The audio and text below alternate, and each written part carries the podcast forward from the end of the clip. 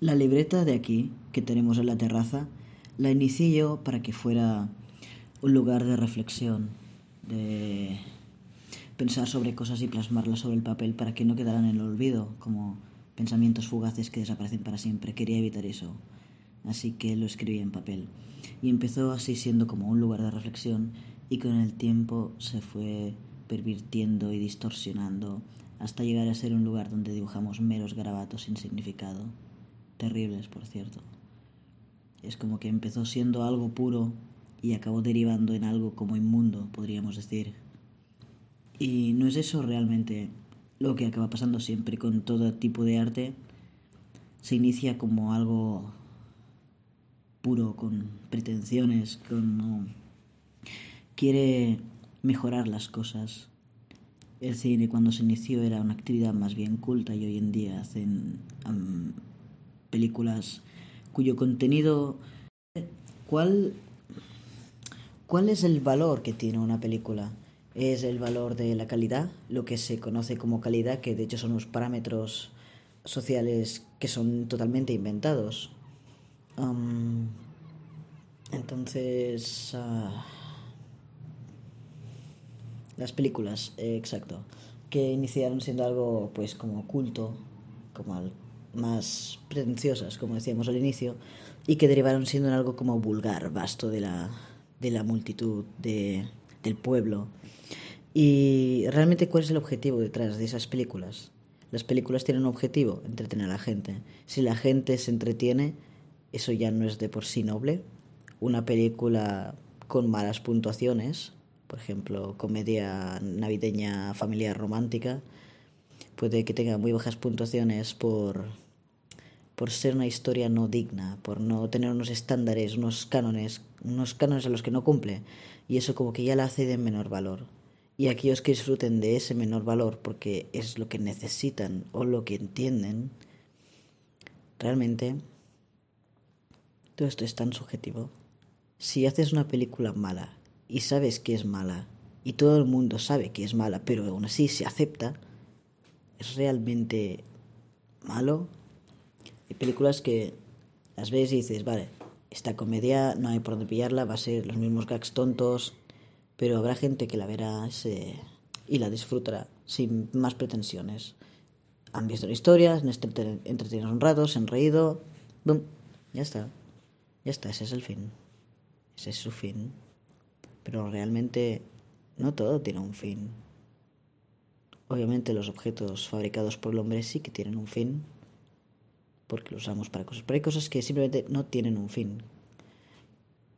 ¿Cuál es el propósito de que haya una piedra en medio de un camino? Pues ninguno. No, es, la piedra está ahí y ya está, no tiene ningún propósito. Dudo que con una piedrecita de un centímetro por dos por dos no sé si es así como funciona la física y las dimensiones.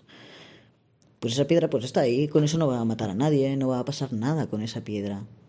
Pero claro, luego una avalancha empieza con una piedra y luego desembucha mucho más, pero no creo que sea equiparable en este caso.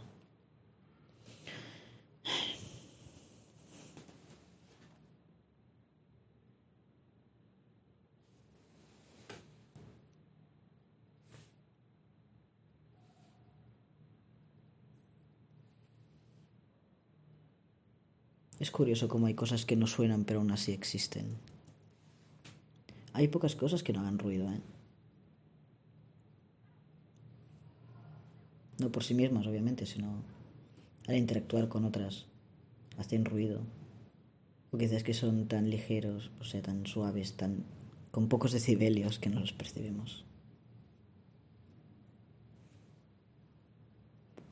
Decibelio.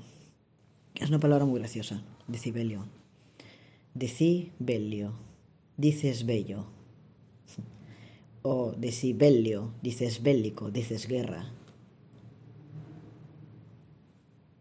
Es gracioso que haya palabras que cambiando tan poco pueden ser cosas tan distintas. De la paz a la guerra, a veces solo hay una letra. Pero las guerras realmente el trabajo de lavado de cerebro que hacen con los soldados es increíble. Porque esas guerras realmente, ¿para qué luchan? O sea, quizá antes era por un terreno. Bueno, y ahora es por el petróleo, pero eso de decidir que van a enviar a personas a matar las unas a las otras, hasta que uno mate muchas y se quede con eso, que ese concepto es tan salvaje que, es que aún existen. Y me, me sorprende que... Pero claro, es que entonces en las guerras se usa armamento, y el armamento es una industria. Una industria a la que si no tampoco se le da tanta salida al armamento. O sea que realmente los que organizan las guerras son los lobbies armamentísticos para vender armamento. Son, son ellos los que están... Claro, si no tienen cómo gastar su producto, se crean un método para gastar su producto. Pero el resultado es mucha gente muriendo. Sí que hay gente que trabaja en el ejército y cobra por ello, pero las vidas, el coste de esas vidas, que esa gente está luchando porque, porque creen que están salvando a su país o algo. ¿Salvando a su país de qué? No, están haciendo negocios, están con ellos, los están usando como productos. O sea que un soldado, todo ese patriotismo que le venden, viene del lobby armamentístico de arriba para ya desde pequeños criarlos como para su propósito. Por eso es en plan el patriotismo y todo eso, lucha por tu país. Realmente están diciendo, lucha por mi dinero.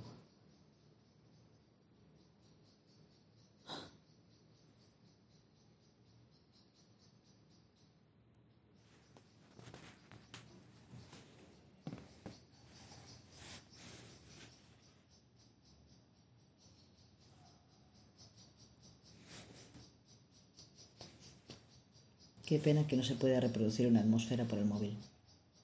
Porque ahora estaba escuchando al pájaro ese y me estaba preguntando, ¿la grabadora eso lo estará detectando? Y entonces he pensado en el ambiente que hay ahora mismo, que el sonido, la luz, la temperatura, el viento,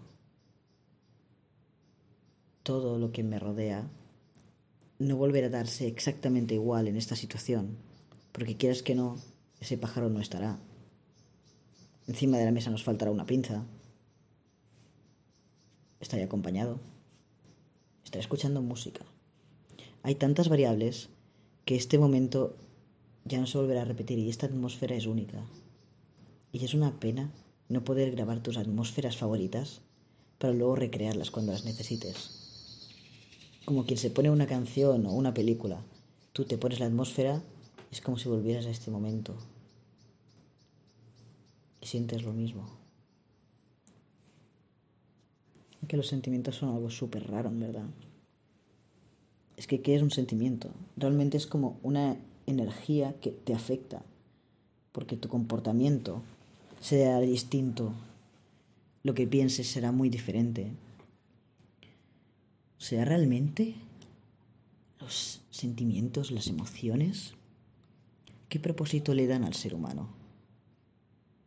Las más básicas, vamos a dividirlas. Las básicas, alegría. ¿Qué propósito tiene para una persona tener alegría?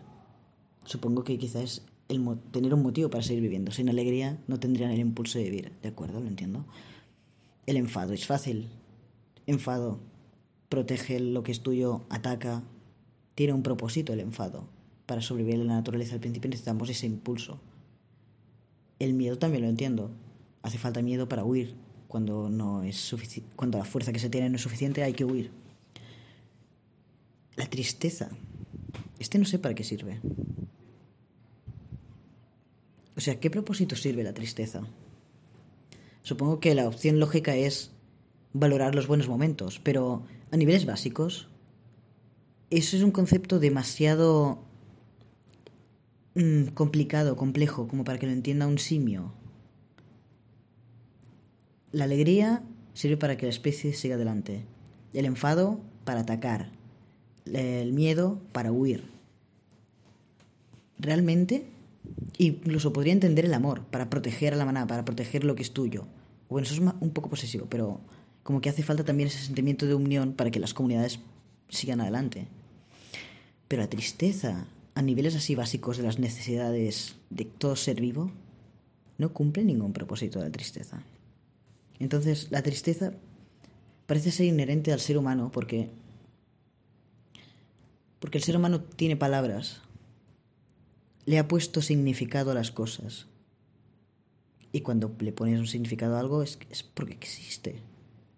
Hay muchas cosas muy complejas por las que, para las que aún no tenemos explicación, porque nos falta un lenguaje, pero porque aún estamos evolucionando.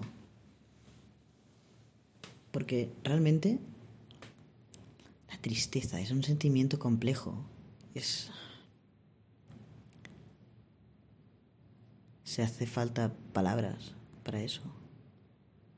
¿Por qué la tristeza realmente cuando se produce? Cuando pierdes algo. Cuando pierdes algo. Es que el concepto de perder algo. Pero es que sí, pero es que los perros también tienen tristeza. Y no sé por qué. No sé por qué existe la tristeza. O sea, ¿qué papel juega dentro de todas las ramificaciones de emociones que hay? La tristeza.